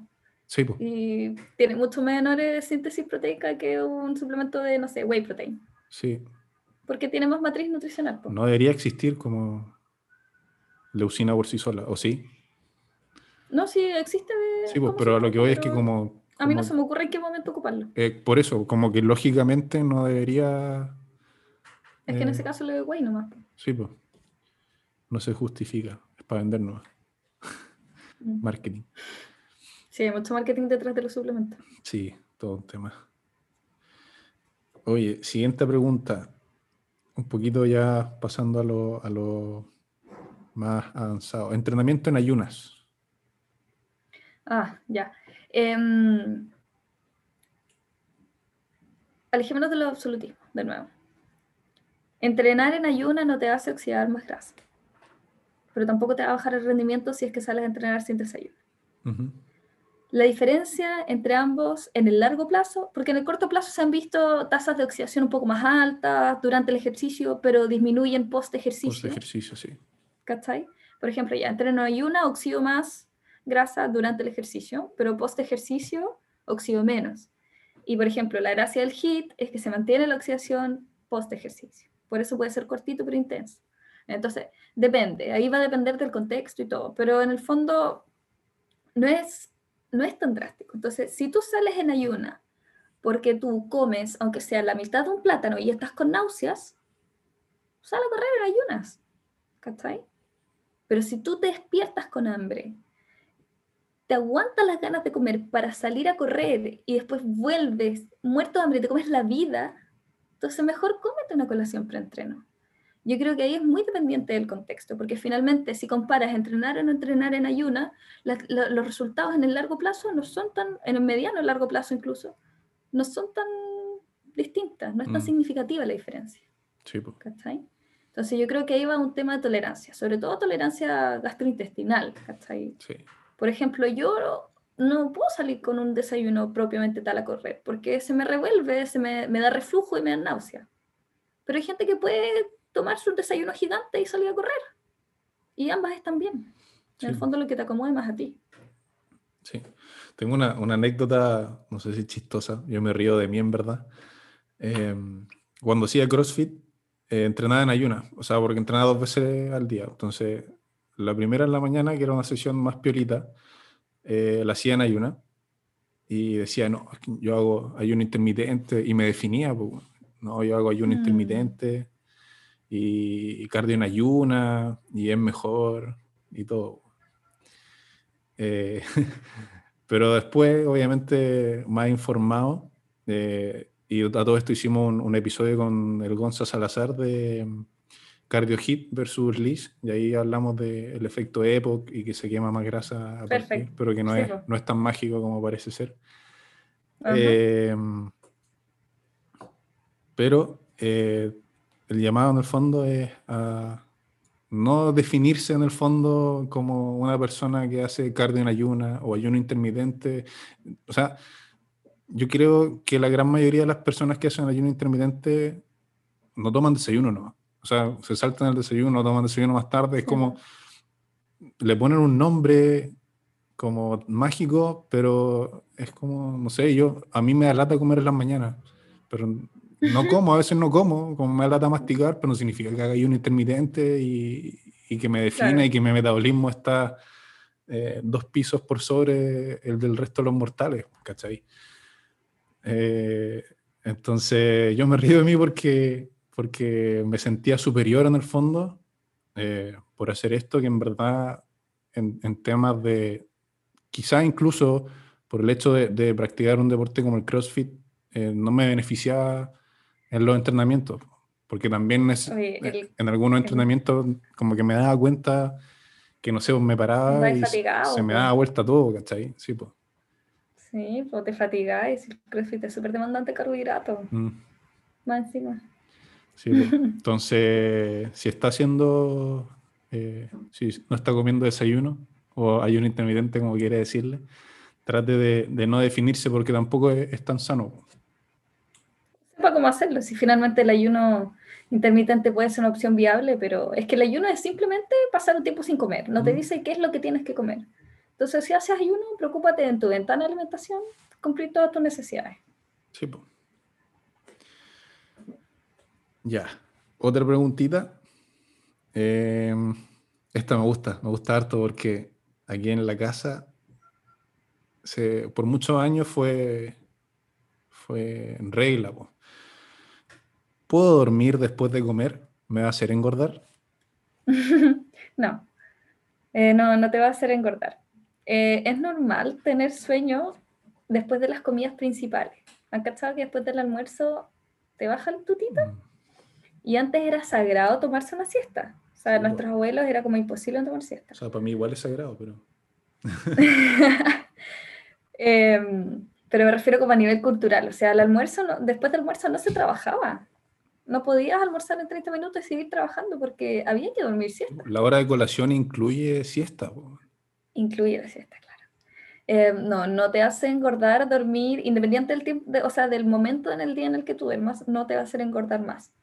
Eh, lo que pasa es que da sueño por un tema básicamente de una leve, muy leve deficiencia de oxígeno en el cerebro. Mm, Tú estimulas el tracto gastrointestinal por la comida, llega más sangre ahí, porque es donde más se necesita, donde está más estimulado, entonces se da la sangre y se irriga más el tracto, el tracto gastrointestinal o llega más al estómago, ya propiamente tal, eh, postpandrial o después de comer. Y eso significa que hay más sangre en el estómago que en tu cabeza. Por lo tanto, ya una pequeña deficiencia, por así decirlo, o una menor irrigación de oxígeno en el cerebro. Y eso te da sueño. sí, eso te Y eso es deja todo. pochito. No hay, no hay un cambio metabólico de, no sé, de mayor captación de carbohidrato o cosas así. La insulina, la Em, maldita insulina. Sí. La, insulina, eh, la bendita insulina. Sí, también. para los deportistas. sí. Bendita. Eh, también esa explicación es la que se da con los calambres. po. La típica que no, dos horas antes de meterse a la piscina, después del asadito ahí en el verano. Sí. Eh, la re- redistribución de flujo, músculos. sí, po, redistribución del flujo se Tú va al tracto digestivo La distribución de flujo. y el oxígeno disminuye en el resto del cuerpo, pero es un cambio menor, menor. Sí, no es significativo, no es como que te vaya a dar hipoxia cerebral porque Claro. no te tomaste la siesta después del almuerzo. Sí, exactamente. Eh, ¿Qué fruta no puede faltar en la dieta? Otro absolutismo. Todas. Eh, no hay una fruta mágica eh, que todos tengamos que comer por obligación. Tampoco hay una fruta que todos tengan que evitar por obligación. Lo mejor es tener la mayor cantidad de frutas dentro de tu dieta. No me refiero a comerte 3 kilos de fruta al día, sino que tener mayor variedad, de alimentos en tu dieta. Si vas a comerte 3 frutas al día, eh, que sea una pera, una manzana y un plátano en vez de que sean tres plátanos, por un tema de aporte de, de nutrientes, ¿ah? no porque el plátano sea malo, ¿cachai? Sino que ojalá que sea variar. Y lo mejor es comer estacional, o sea, lo que te ofrece la tierra en ese momento, ¿cachai? Sí, pues. Onda, estamos en verano, bueno, ya estamos en otoño. Sí. No, estamos en verano para mí. bueno, pero en verano aprovechen porque siempre comen pera, manzana, plátano, pera, manzana, plátano. Eso déjenla para el invierno. En el verano hay tanta fruta rica. Aprovechen. No, es que el mango tiene más índice glicémico, pero si no eres diabético, ¿cachai? Como, no, la verdad es que con las frutas relájense. Ojalá variar frutas y verduras, bueno, variar toda la alimentación, pero frutas y verduras sobre todo variar los colores, porque nos van a aportar distintas vitaminas, distintos minerales, distintos nutrientes. Ya. Eh, a mí me gusta recomendar, no recomendar, pero, pero sí he, he leído como que de todo, porque obviamente todas las frutas, y dependiendo del color y la composición que tenga, tienen distintos como valores o aportes de minerales, vitaminas, todo. Entonces, Ujú. eh, leí que el kiwi, porque a mí no me gustaba mucho el kiwi, pero que de todas las frutas que habían, como que el kiwi era como el que más le ponía, como, Como ¿Respecto a qué? si, pudier- si pudiéramos hablar como un una superfruta, el kiwi sería. A mí no me gusta, me carga hablar de superalimentos. Pero que era como el que tenía más antioxidantes y todo. Pero obviamente esto era como de en Estados Unidos y me tinca que como que no, no le hacía mucho a los berries la persona que lo escribió. Mm, pero, sí. pero tengo un amigo que se come el kiwi con cáscara. Ah, Y yo me sorprendí, pero me dijo, "Bueno, pero si todos los nutrientes están en la cáscara, y te quería preguntar si eso es cierto, no sé si sabéis. Hay algunas, en alguna, en el kiwi específicamente no lo sé, pero sí pasa mucho eh, con la citrulina en, en la sandía, ¿Mm? donde se dice ya que la, la citrulina podría ser eh, como vasodilatador, etcétera, como muy bueno para el rendimiento deportivo, pero está principalmente en la cáscara, y en la cáscara uno no se la come. Claro, Entonces, claro, la sandía es el alimento más alto, pero, o de los más altos, pero no, no nos comemos la parte con... sí, pues. Entonces pasa en algunos alimentos, pero no sé si en el kiwi específicamente, y no sé si serán todas. Lo que sí, la cáscara tiene más fibra, porque en el fondo es la parte exterior más dura, ¿cachai? De protección, y esa protección se la da la fibra. Ya. Pero no, no sé si será una recomendación obligatoria comerte todas las frutas con cáscara. ¿No? O sea, yo, yo creo que estoy bien con el kiwi sin pelos Sí, igual. en mi lengua. Eh, ah, y a propósito de, de lo mismo, otra pregunta. ¿Fruta entera o fruta molida? Por ejemplo, los batidos. Em, si eres diabético entera. si, a ver, ¿hay diferencias? Sí. A ver, si tú te comes un batido no te va a dar diabetes, ¿ya? Eh, no le tengas miedo tampoco a los batidos, pero obviamente no va a ser la mejor forma de ingesta porque ¿cuándo come la gente batidos? Cuando está enferma, cuando tiene alguna patología gastrointestinal, cuando ya está en el periodo, no sé, 3, post-operatorio, porque estimula menos el sistema gastrointestinal. Entonces, si tú eres una persona sana, no tiene patología, no, nada, ¿por qué vas a dejar o bajarle el estímulo a tu tracto gastrointestinal? Lo que más estimula es la comida entera. Además, la comida entera tiene menor índice glicémico, por lo tanto, para los diabéticos es más recomendable que siempre sea fruta entera. Eh, y lo otro es que muchas veces el proceso de moler la fruta hace que se pierda fibra, vitaminas, minerales y que se coma en mayor cantidad. Por ejemplo, em, tú te comes una naranja, pero te haces un vaso de 250 ml, que es como el típico de naranja, y ocupáis tres naranjas. Sí, no bueno. una. Y lo contaste como una fruta. ¿Cachai? Entonces, de repente es medio engañoso con el tema de las porciones, eh, sobre todo para los diabéticos, de repente un poco más complicado. Pero ahora, eh, si, si el resto del día comes fruta entera y en la mañana te gusta hacerte un batido o no tenés tiempo eh, y te vais tomando el desayuno en la pega y te hacía un batido en el auto, claro, no es lo ideal, pero tampoco te va a hacer daño, ¿cachai? Ujú. pero no hay que basar la alimentación en batidos. O sea, esta cuestión de los batidos detox eh, o los batidos para bajar de peso son engañosos e innecesarios. Mm. Matcha detox, ahora que está de moda. Sí, todas esas cosillas. Sí, también pasé ahí por Herbalife en algún momento en mi vida. Ay, no. Horrible, Ay, no. terrible. Creo que fue una de las peores experiencias que he tenido. Y Yo- chico, yo- yo- chico, así como, no Es sé. que yo lo entiendo porque, porque tú en el fondo en ese momento no, no ni siquiera estabas ahí en medicina, ¿cachai? No tenía ahí ni los conocimientos. No, sí, Se entiende, sí, ¿cachai? Pero sabéis que yo vi a una niña que ahora es Nutri, que ha pasado como por tres universidades, promocionándolos, y yo pienso, ¿cómo? ¿Cómo los de Herbalife lo lograron? Increíble. Increíble. La potencia de- del marketing. Sí, el marketing, heavy, le lavaron el cerebro, no sé. Sí. Eh, igual eh, hay una mm, como very low calorie diet, creo que se llama, que es, es como que ¿Mm? se usa para estudiar. Simulación del ayuno. Sí, po. Y se usan todos estos batidos, pero los resultados son a corto plazo y se ganan son, en- así, pero son desfavorables para la masa muscular igual. sí, po. O sea, hay que dejar de, de decir, ya, me da lo mismo perder el músculo con tal de bajar grasa. Si el músculo es un órgano vital, igual. O sea, tener un bajo porcentaje de músculo es un factor de riesgo cardiovascular. Sí, po. Es un factor de riesgo para la salud en general. Entonces, hay que dejar de pensar esto de, de- de que voy a hacer lo que sea con tal de que me baje el porcentaje de grasa, porque no es así. Mm. El músculo hay que preservarlo, hay que cuidarlo, hay que estimularlo, nutrirlo. Sí, ¿Por, qué, por qué quisiera perder un órgano? Claro, es como ya, ¿sabes qué filo con el páncreas? Sí, Mientras se me achique el estómago, Mm, sáquenme el páncreas. sí.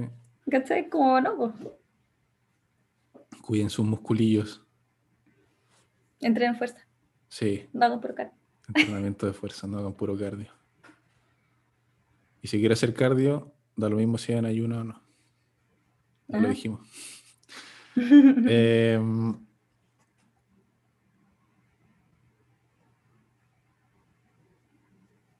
ya. Exámenes básicos que debería tomarme antes de ir a ver a un o una nutricionista.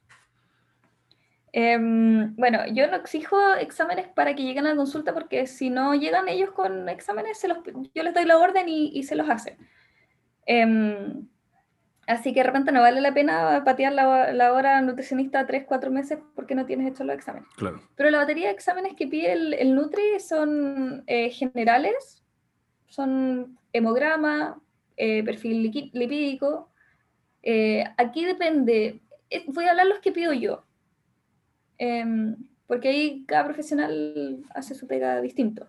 Yo pido hemograma, perfil lipídico, glicemia, insulina y OMA, porque muchas veces están insulino resistente y la glicemia sale normal, entonces Ujú. pido además la insulina y el OMA pido perfil bioquímico, eh, que pese a que me incluye glicemia y el colesterol total, no me especifica el HDL, el LDL, etc. Eh, pido orina completa y vitamina D. Eso en base. Y si es vegetariano, pido la B12. Pero si es omnívoro y yo en la anamnesis me doy cuenta que come pocas carnes o come todo ultraprocesado, em, o me tocó, por ejemplo, alguna vez un TOC a la base, un trastorno obsesivo compulsivo con la limpieza, ahí también pedí la vitamina B12. Em, en el fondo, porque ser, ser omnívoro no te garantiza no tener una deficiencia de dosis, Ujú. ¿cachai? Em, pero eso, eso, esa es la batería de exámenes base que, que yo pido. Generalmente tengo que dar la orden para vitamina D porque está recién como poniéndose más de moda, por así decirlo, la vitamina D. Y hasta hace poco los médicos te pedían el examen, eh, de- o sea, la batería de exámenes generales y no pedían la vitamina D. Pero ahora último me han aparecido muchas personas que sí. Mm. Así que bacán. Sí. Sí, pues está, se está poniendo bien de moda la, la vitamina D. Y creo que se va a venir igual una ola de desinformación, quizá, como con todo lo que se pone de moda. Pero ahí, ahí vamos a estar. Claro. Ahí vamos a estar. Se viene un episodio de vitamina D y COVID la próxima semana. Así que Ah, qué buena. bueno. Bacán. Lo voy a escuchar. Filete. Y la última pregunta, si no me equivoco. Y esto es más como un tema que, que pudimos haber hablado al principio, eh, pero es el debate a favor o en contra de la cheat meal. O, Ah. o el error de cometer ahí el cheat day. Ya. A ver. em, bueno, de nuevo, desde lo que hago yo, cuando yo le hago el plan de alimentación al paciente, yo espero que él se salga.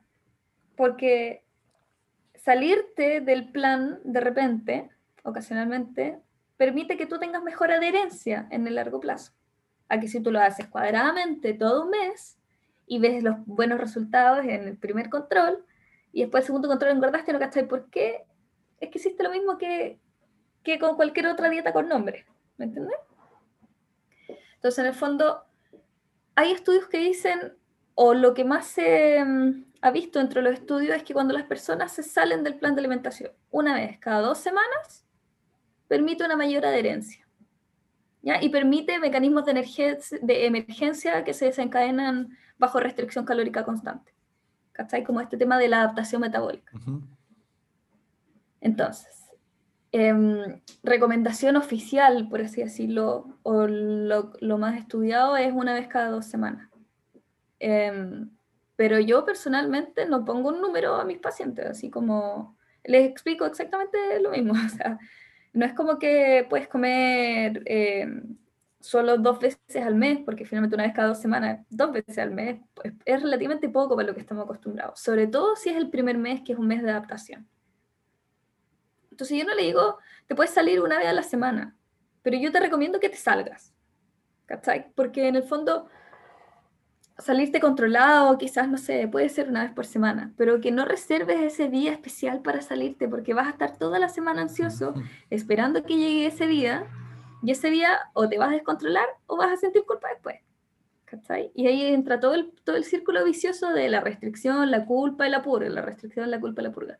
Que finalmente uno dice, no, la purga está solamente en los trastornos de la conducta alimentaria, y no es así. O sea, irte a entrenar porque te comiste una pizza el día anterior, igual es una purga. ¿Cachai? Como que la gente dice purga, vómito. No, no es cierto. Hacer ejercicio es purga, ayunar es purga, y ahí recurrir a otros métodos como autoinducción de vómito, diurético, etcétera. También obviamente es purga.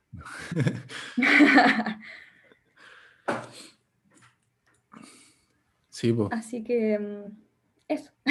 Em, yo tuve una relación igual bien fuerte con las cheat meal, pasé por los cheat days también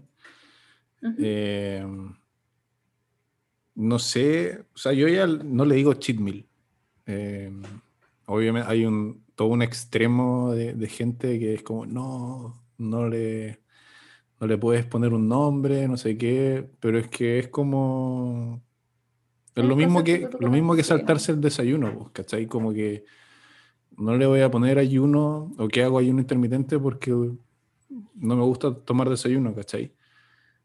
Eh, y si durante mi restricción calórica un día, no sé, quiero pedir hamburguesa con mi familia, eh, como que ya dejé de decir como ya está en mi cheat meal, ¿cachai? Como que... Sí, Porque instantáneamente eh, asociaba en el fondo que, que, era como eso y ya no, no me podía volver a salir por dos semanas más, ¿cachai?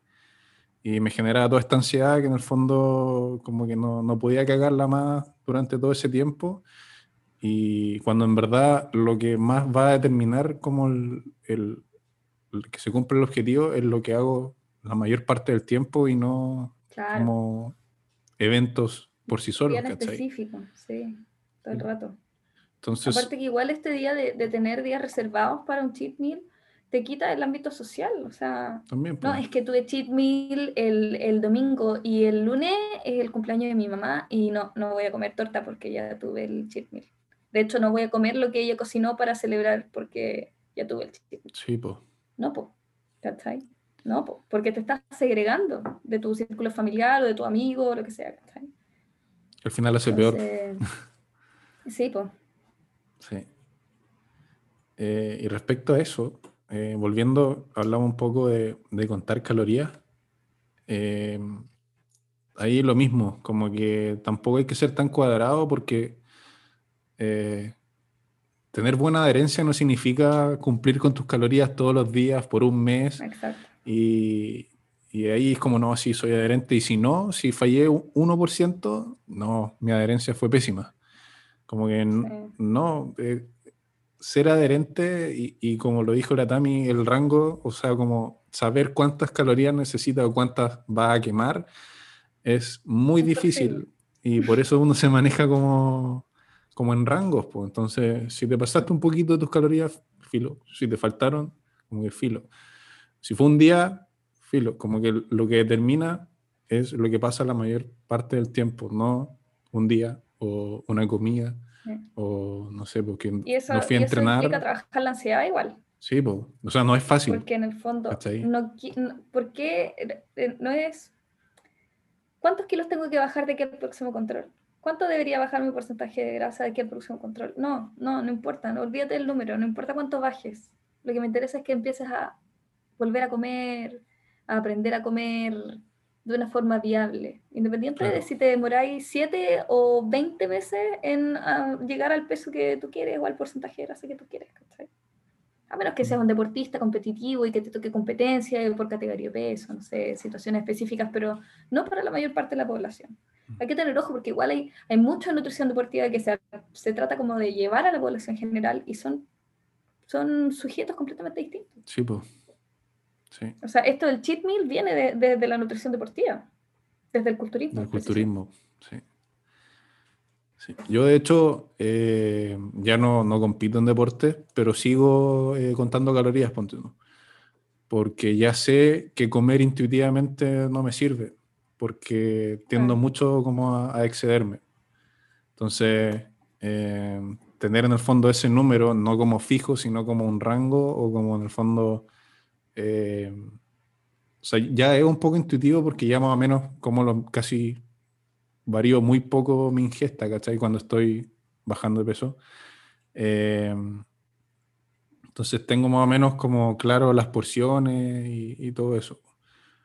Pero... Quizás habría que reeducarte nomás. po. Sí, pues, como que en el fondo lo, que- lo que me falta es... Quizás probar mindful eating. Estoy en eso. Estoy en Bueno. eso. Bacán. Sí. Y es todo un mundo, también lo hablamos con la Ale en, en el episodio anterior, pero quiero tener una como algo más eh, centrado en, en- en todo el mundo que es, pues porque tiene un montón de, de aplicaciones. Y, y no, yo lo paso filete, me encanta como igual me doy color, ¿cachai? Como que anoto los sabores y toda la weá. Está bien, pues, está bien. Sí, pues. Me da risa porque de repente yo le, le- eh, le explico el mindful eating a mis pacientes en la consulta y ellos están literal como o mirándome con cara de esta esta loca o aguantándose la risa, ¿cachai? Y yo les digo como que yo sé que esto es raro, estamos muy poco acostumbrados, pero de verdad que tiene estudios que lo respaldan, como que ha mostrado buenos, buenos resultados, así que por último i- inténtenlo, ¿cachai? Si a lo más no les funciona y buscamos otra estrategia, Mm. pero que lo intenten, pues. Hay que probarlo. Sí, pues. No lo descarten sin haberlo probado. Mindful eating es entretenido. Sí. Muy bueno. Y. eh, ah, quedaba una pregunta: azúcares versus edulcorantes. Uf, ¿Qué es mejor? La típica, ¿qué es De- mejor? ¿Mejor para qué?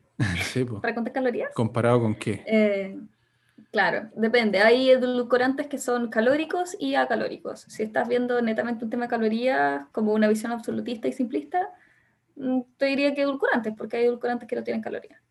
Pero eh, los edulcorantes, am- a ver, no son directamente peligrosos si es que tú no pasas la dosis diaria admitida. La dosis diaria admitida es por kilogramo de peso, ¿ya? En adultos, difícil de, de alcanzar de un tipo de edulcorante, ¿ya? Pero en un niño que pesa un cuarto o menos de tu peso, es bastante fácil pasarlo con una Coca-Cola Light. Entonces hay que tener ojo ahí. Ya, sobre todo con los niños, los niños y los alimentos light, para mí, bueno, yo no me dedico a pediatría, lo claro, pero yo creo que los niños es un poco más riesgoso porque es fácil pasar la dosis Sí, diaria po. admitida de, de edulcorante, ¿ya? En adultos es un poco más difícil, pero aún así no soy muy amigo de los productos light, porque finalmente, ya, el clásico ejemplo, una mermelada. La mermelada que me hacía mi abuela que tenía 8 kilos de azúcar y 8 kilos de fruta. ya. Versus la mermelada vivo, que tiene 5 calorías por cucharadita y no tiene azúcar y no sé qué, y lo damos vuelta y tiene jarabe fructosa, ingrediente número uno. No sé si saben, pero el ingrediente que está primero es el que está en mayor cantidad y el que está último en la lista es el que está en menor cantidad. ¿Ya? Entonces, jarabe de fructosa, primero la lista. Em, después, no sé, ya, sorbitrol, segundo la lista. Eh, maltitol, tercero la lista. Ya van tres tipos de azúcares, que no, se, que no son azúcar propiamente tal, pero igual son azúcares, por así decirlo. Ya, después stevia, después sucralosa, después eh, glutamato monosódico, después goma santán, después esto, después esto otro. ¿Y, ¿Y qué te estás echando a la boca? po? Hay mermeladas que no tienen declaradas fruta en sus Sí, ingredientes. ¿Qué te estás echando a la boca? Mejor que comas una porción regulada de una mermelada con azúcar y fruta a que te comas ese montón de cuestiones que no sabes cómo se ven, cómo huelen, a qué saben, qué textura tienen. Nunca he probado el jarabe de fructosa. ¿Sabes cómo se ve? O el xilitol, o el maltitol. Bueno, el xilitol es un polialcohol de azúcar que, que ha tenido dentro de todo como un poco menor efectos adversos, ¿cachai? Pero, el, pero el, la- no sé, el, el resto de los polialcoholes de azúcar, la verdad es que no mucho, ¿cachai? ¿Y cómo afectan estos a tu microbiota? Y, y ahí es un tema gigante, pero el tema de, de los ultraprocesados, finalmente yo creo que es lo que hay que, no es necesario eliminarlos 100% de la dieta, pero mejor evitarlos. Mm, No siempre la, la versión light va a ser más sana, aunque tenga menos calorías. Exacto. Y tampoco llevarlo a un extremo, como tú bien decís, no hay que como eliminarlo, porque igual hay, No, hay escuelas que dicen como no, yo no como nada, eh, que no entienda lo que dice, o si trae, por ejemplo, Claro. un detalle de ingrediente, no, yo no lo como. Claro. Y hay un, Igual, un post que publiqué, eh, o sea, no lo hice yo, lo, lo reposteé en verdad, eh, lo he hecho un par de veces ya, que muestra, por ejemplo, un plátano y dice como eh, ingredientes del plátano y sale todo el detalle de, obviamente, todos los compuestos químicos que componen un plátano. ah, y claro. dice como, sí, ya, no pues puedes comer plátano, ¿cachai? Pero Claro. también son, son como extremos absurdos, si llegan a lo, a lo absurdo. Sí, pues sí. Sí, pues. En el fondo, yo, yo la recomendación, porque para el, el tema de los alimentos ultraprocesados, em, la recomendación oficial de la clasificación de alimentos ultraprocesados son cinco, que no tengan más de cinco ingredientes. Pero para mí no va en el número de ingredientes, va en la calidad. O sea, si yo me hago una galleta de avena en mi casa que tiene huevo, eh, aceite, avena, chía, amapola, linaza y maní, tengo siete ingredientes, pero ¿es un ultraprocesado? No, porque aquí no hay ningún ingrediente que tú no sepas cómo se ve, no hay aditivos. ¿Cachai? Entonces la recomendación que yo dejo es que si tú das vuelta un, un alimento y en su mayoría tiene ingredientes que tú no sabes lo que son o no los entiendes, mejor evitarlo. Claro. ¿Cachai? Ahora, eso de repente es un poco frustrante porque tú lo llevas a la práctica y todo el supermercado es un ultraprocesado. Sí, pues. ¿Cachai? Igual Entonces iba, te podía obsesionar va de la mano un po. poco con, claro, un poco de la mano con, con la producción sustentable y la comida orgánica, etcétera. Claro. Que no se trata de volver a las raíces y cada uno cultivar en su casa. Sí, yo creo que a eso a gran escala no es viable. Ideal si pudiera ser así. Mm. Ideal si yo pudiera. Yo logré tener una huerta con papas, cebollas, tomate, apio en mi balcón. Pero tuve que destinarle un montón de tiempo que ahora no tengo. ¿Cachai? Entonces, esperar que toda la población cultive su propia comida creo que es un poco idealista.